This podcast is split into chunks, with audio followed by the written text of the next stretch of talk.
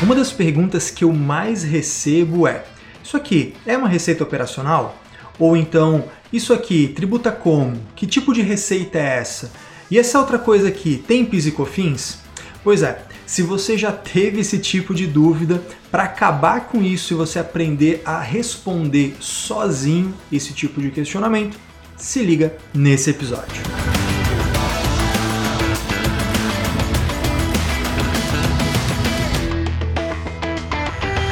E nesse episódio o papo vai ser uma mistura de contabilidade e tributação, porque é assim que as coisas acontecem no mundo real. E a gente está aqui para isso, né? Para falar de contabilidade de verdade, sem enrolação, indo direto ao que interessa. Então, para sem mais delongas a gente falar da classificação das receitas, bora pro conteúdo. Para quem trabalha com um tributário, esse talvez seja um dos temas mais importantes e curiosamente é uma das coisas que eu menos vejo ser exploradas em cursos, palestras, livros, etc. Que é você ter a capacidade, a autonomia de classificar as receitas.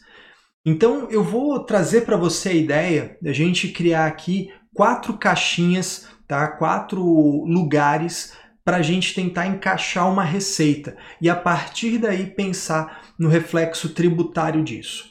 É claro que essa classificação de receita ela vai ter a ver também com o pensamento contábil, com o raciocínio contábil junto, aliado com a tributação. Tá? Então eu quero que você preste bastante atenção nisso, de cabeça aberta, tá? não simplesmente como uma decoreba, mas como uma linha de raciocínio para você poder explorar isso e facilitar o teu dia a dia, facilitar o teu trabalho, beleza?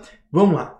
Primeiro de tudo, receita da atividade, o que antigamente a gente chamava de receita operacional. Né? Esse negócio de operacional e não operacional, isso já caiu por terra, né? isso foi por conta de uma alteração da Lei 6.404, a Lei das SAs, aconteceu em 2008, 2009, não me recordo agora, mas já era. Tá? Então a gente vai falar o que? Receita da atividade, né? a antiga receita operacional. É aquilo que a empresa faz que é aquilo que ela nasceu para fazer, aquilo que está no seu ato constitutivo, ou seja, aquilo que é habitual, que é recorrente, que está no seu contrato social, que tem KNAI no seu DBE. É isso. Essa é a atividade da empresa. Eventualmente, é claro, a gente pode ter uma empresa desorganizada que tem uma atividade habitual, recorrente, relevante, mas que não está no seu ato constitutivo. Isso gera um risco de discussão, porque de repente você vai tratar como uma receita da atividade, o fisco vai entender que não é, ou vice-versa. Tá? Então isso aí você tem que prestar bastante atenção. Casa arrumada, tudo que a empresa faz habitualmente consta no seu ato constitutivo, no seu contrato social. Perfeito. Então, essa é a nossa primeira caixinha, receitas da atividade. Falar aqui de, por exemplo, lucro presumido. Receitas da atividade tem PIS e COFINS e aplica presunção para apuração do IRPJ e da contribuição social. Uma outra caixinha que é fácil da gente identificar é a caixinha dos ganhos de capital. Ganho de capital acontece quando você vende um bem que está classificado no seu ativo não circulante, mais especificamente nos grupos de investimentos, intangíveis e imobilizados. Então, quando você faz a venda de um desses tipos de ativo não circulante, a isso, né, a, esse ganho na alienação, chamamos de ganho de capital. Que é aquela história, né, comparar o valor de venda com o valor contábil. O valor contábil costuma ser o valor de aquisição menos a depreciação ou menos a amortização, se a gente estiver falando de um intangível, né? essa vai ser a conversa basicamente. Ganhos de capital, isso é uma outra caixinha que nos interessa. Lucro presumido, por exemplo, não há incidência de PIS e COFINS sobre ganho de capital e você adiciona 100%, adiciona integralmente na base do RPJ e da contribuição social o ganho. Presta atenção, é só o ganho, beleza? Muito bem. Outra caixinha que nos interessa aqui e que é fácil de definir, receitas financeiras. Lá no regulamento do imposto de renda, decreto 9580 de 2018, tem o conceito de receita financeira, mas um conceito mais amplo, que inclusive a gente pode tirar isso da própria contabilidade. O que é uma receita financeira? É o dinheiro ao longo do tempo. Então, se você tem um dinheiro que por conta de um tempo transcorrido ele te gera rendimento, isso é uma receita financeira. Juros, por exemplo, aplicações de renda fixa, ganho líquido em renda variável, receita financeira. Da mesma forma, você pode ter um desconto, né? Um desconto obtido é o dinheiro ao longo do tempo. Você conseguiu uma, com isso uma receita financeira, você obteve um ganho aí do tempo. Vamos imaginar que você teve um desconto porque você pagou antecipadamente, você teve um desconto porque você quitou a, a sua dívida antes do prazo ter findado. Receita financeira também. Então temos uma caixinha de receitas da atividade, aquilo que é da sua atividade fazer, uma caixinha de ganhos de capital, venda de imobilizado intangível e investimento, uma caixinha de receitas financeiras, que aí você tem o dinheiro ao longo do tempo, uma definição bem restritiva, né, para você definir se é uma receita financeira ou não. E por fim, outras receitas operacionais, o que antigamente a gente chamava de receitas não operacionais. Essa última caixinha, ela, eu deixei ela por último de propósito, por quê? Porque a gente vai trabalhar por exclusão. Essa receita é da atividade? Não, não é. Isso é uma receita financeira? Não é. É um ganho de capital? Não é. Então, é uma receita eventual, é uma coisa que não é da atividade, mas também não se configura como ganho de capital e não se configura como receita financeira. Nesse caso, nesse cenário, resta tratar como outras receitas operacionais. No lucro presumido, tanto a receita financeira quanto a, as outras receitas operacionais, você vai ter o mesmo tratamento tributário não tem PIS e COFINS, adiciona integralmente na base do IR da contribuição. Nesse caso, não é só o ganho, é a receita como um todo.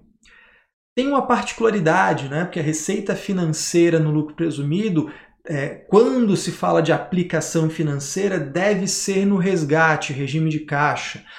O restante pode ser competência ou caixa, conforme a escolha da empresa, né? do regime de tributação da empresa.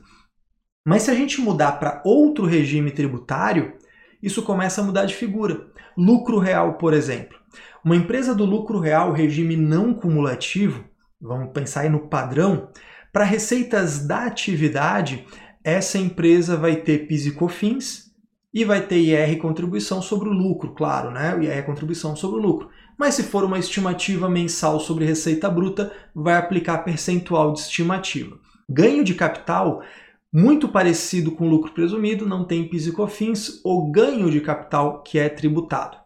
Só que olha que interessante, no regime não cumulativo de PIS e COFINS, as outras receitas também têm PIS e COFINS, pela alíquota básica 165 e 7,6. Agora, as receitas financeiras no regime não cumulativo por conta do decreto 8426 de 2015, lá diz o seguinte, ó, alíquota diferenciada para receita financeira, 0,65 de PIS e 4 de COFINS. Então perceba, ao invés de precisar decorar, ah, essa receita é desse jeito, essa receita é daquele outro, o que, que eu te sugiro fazer? Treinar a capacidade de classificar. É receita da atividade? É outras receitas? É receita financeira ou é ganho de capital? E aí, cada uma dessas classificações tem um jeito de tributar em cada regime tributário. Toda vez que uma receita é da atividade, é de um determinado jeito no lucro presumido, é de um determinado jeito no lucro real. Quando é outras receitas, é sempre de um determinado jeito no lucro presumido, é sempre de um determinado jeito no lucro real. Se você fizer esse treinamento, se você fizer esse exercício diário de ao invés de buscar informação pronta, tentar fazer essa classificação da receita nessas quatro caixinhas para depois ver o reflexo tributário, eu tenho certeza que em pouco tempo você não vai precisar de absolutamente ninguém, nem da tua consultoria, para fazer esse tipo de trabalho. Você vai ser um contador cada vez mais independente, cada vez mais habilidoso, conseguindo resolver os problemas e trazer as soluções para os teus clientes e também para a tua equipe do trabalho técnico. E aí, fez sentido para você? Te ajudou? Se sim, deixa eu te falar um negócio. No CSM, Contabilidade Sem Mimi, que é a nossa escola, a gente tem uma aula só sobre isso. É a aula chamada Classificação de Receitas e Tributação. Essa aula é tão importante que ela foi a aula de número 2 da nossa escola e ela serve como base, como plataforma para o estudo mais avançado. PIS e COFINS, lucro presumido, lucro real, simples nacional, tudo isso parte do fundamento de você saber classificar bem as receitas. Eu espero que esse cast tenha te ajudado nisso.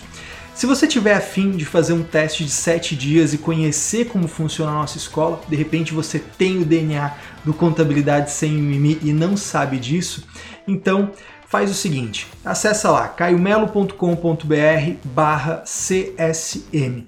Lá você tem todas as informações, os planos que estão disponíveis e inclusive o teste de 7 dias gratuito para você conhecer a escola e quem sabe dar uma guinada na tua carreira junto com a gente. Beleza? No mais, fica com Deus, um forte abraço, uma ótima semana e bora crescer junto.